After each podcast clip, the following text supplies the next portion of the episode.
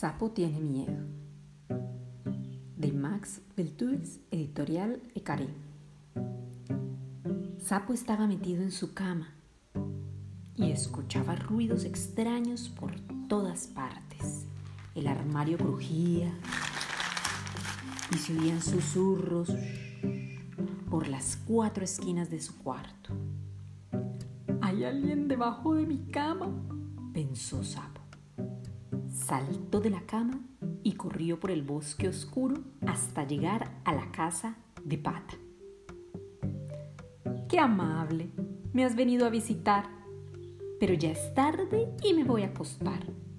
Por favor, Pata, tengo miedo. Hay un fantasma debajo de mi cama. Tonterías. Los fantasmas no existen sí existen y el bosque también está embrujado. No tengas miedo, te puedes quedar conmigo, yo no estoy asustada. Y se acurrucaron juntos en la cama.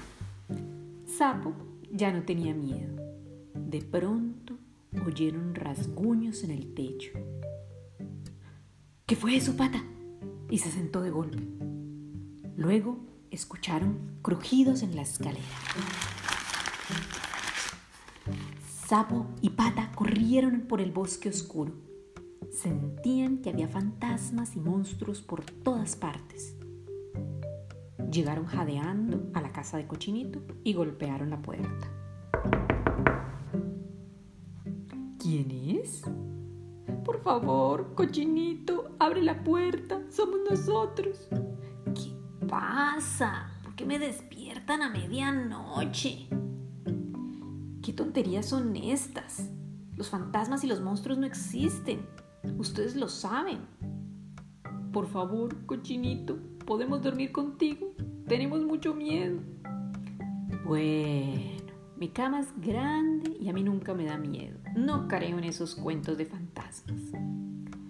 Los tres se acostaron en la cama de cochinito. Mmm, esto es muy rico, aquí no nos puede pasar nada. En ese momento sintieron los ruidos que venían del bosque.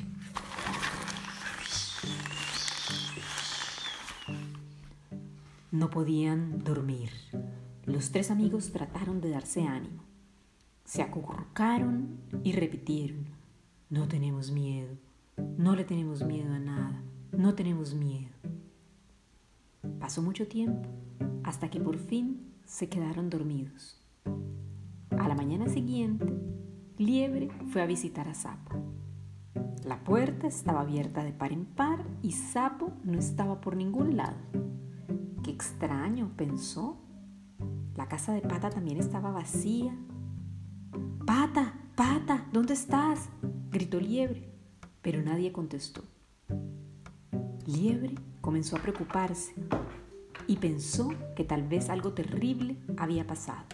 Muy asustado, corrió por el bosque buscando a Sapo y a Pata. Tal vez Cochinito sepa dónde están. Liebre tocó la puerta de Cochinito. Nadie contestó. Todo estaba quieto y en silencio. Y allí estaban sus amigos en la cama. Eran las 10 de la mañana. Liebre golpeó por la ventana. ¡Un fantasma! Luego vieron que era liebre. Cochinito corrió el candado de la puerta y los tres salieron. Liebre, liebre, tuvimos tanto miedo. El bosque está lleno de fantasmas y monstruos horribles. ¿Fantasmas? ¿Monstruos? Pero si no existen.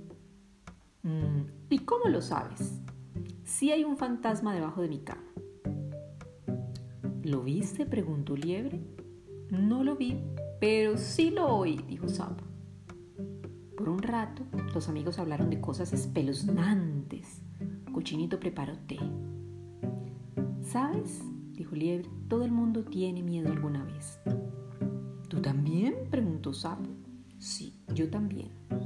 Esta mañana tuve mucho miedo cuando pensé que ustedes se habían perdido. No seas tonto, Liebre, nosotros siempre estaremos aquí. Y yo estaré aquí con ustedes cada vez que le tengan miedo a los fantasmas.